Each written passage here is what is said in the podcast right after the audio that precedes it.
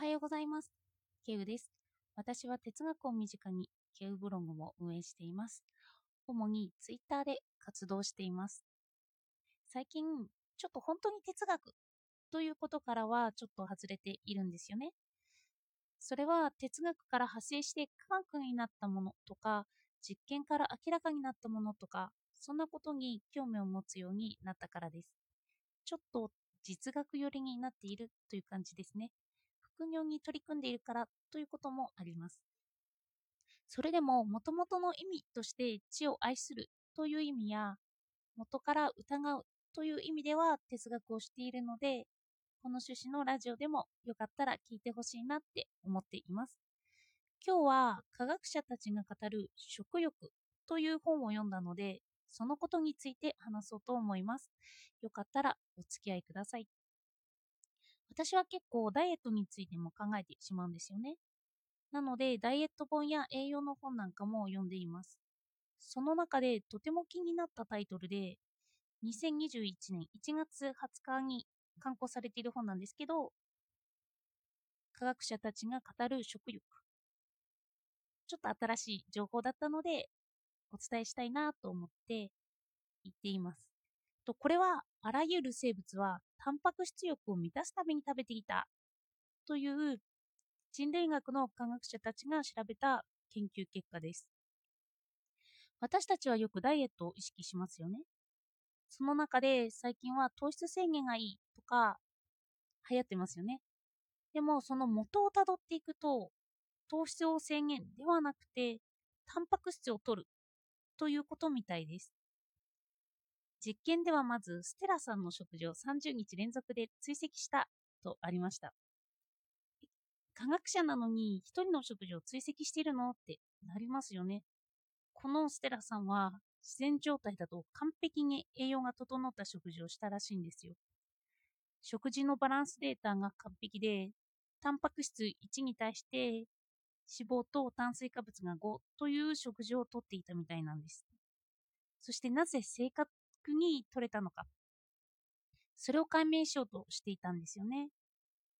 人類学からという観点。なので、実はステラさんというのは人間じゃなくてヒヒなんですよね。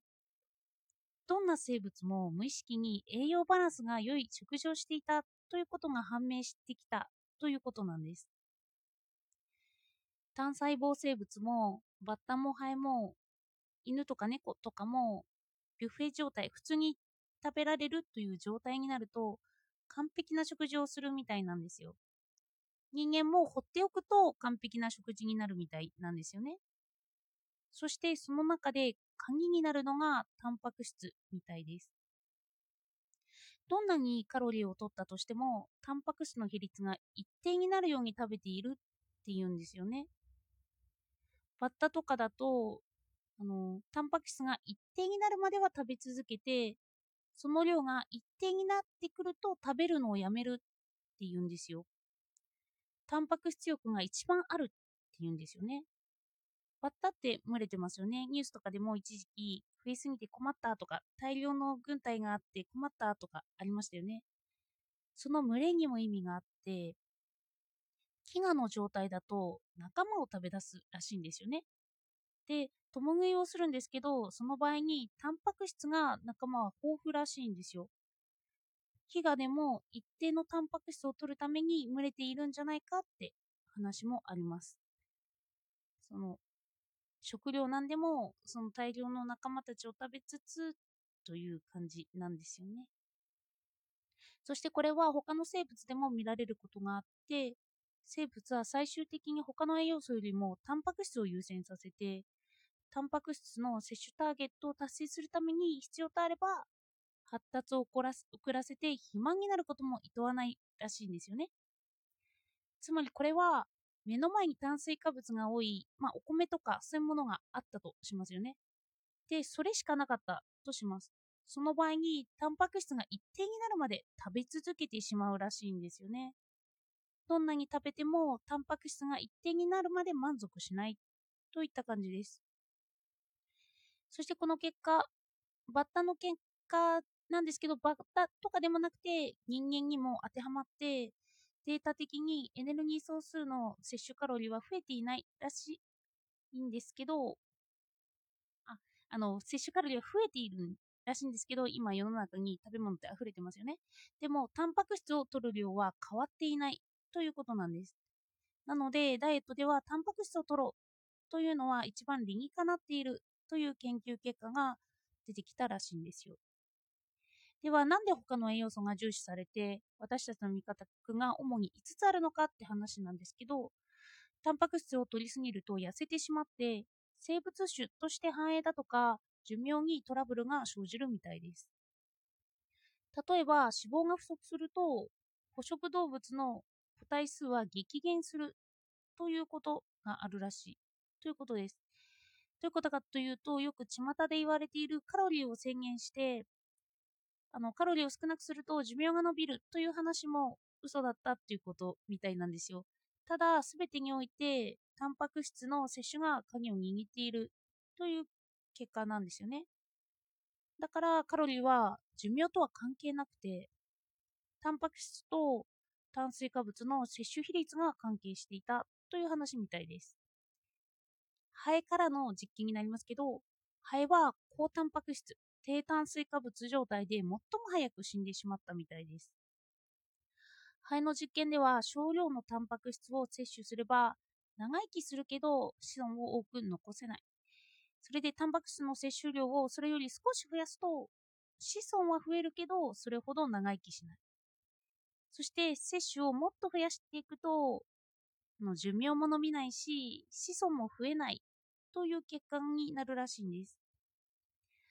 の繁栄の条件と寿命の条件が異なるみたいなんですよね。そしてこれはハエからの理論なので、もっと人間に近い種での研究は続いています。だから最近の糖質制限は、ハエからとかの実験だと痩せるということなんです。でも大量のタンパク質を摂取するので、寿命が伸びず子孫も増えない。で、糖質制限じゃなくなって少しは炭水化物を食べようとすると、子孫は増えるけど、それほど長生きではない。ということで、ただお米とか高炭水化物を食べていれば長生きはするよという結果です。といってこれは自然状態なので化学物質が多いとか残さず食べなきゃといってような人間特有の意識は除外してますが、まあ、そんな実験結果が出てきたということです。あのちょっとダイエットをするならタンパク質を食べてみようかなって気は起こりますよね。こうやって他のハエとか、まあ、バターとかですね、そういうものからダイエットが明かされていくというのはとても面白い話だなと思いました。だから、巷で糖質制限の危険性が叫ばれているよというのは本当で痩せるけど、まあ寿命に悪いとか、下手をすると、その繁殖能力がとか、そうなってはくるんですよ。で、人間の場合には見た目とか入っていきますけど、まあ、痩せてる人がモテるとか、そういうものとかまた絡めていくと、ちょっと違った結果にもなってくるのかななんて思いました。では、今日もお聴きいただいてありがとうございました。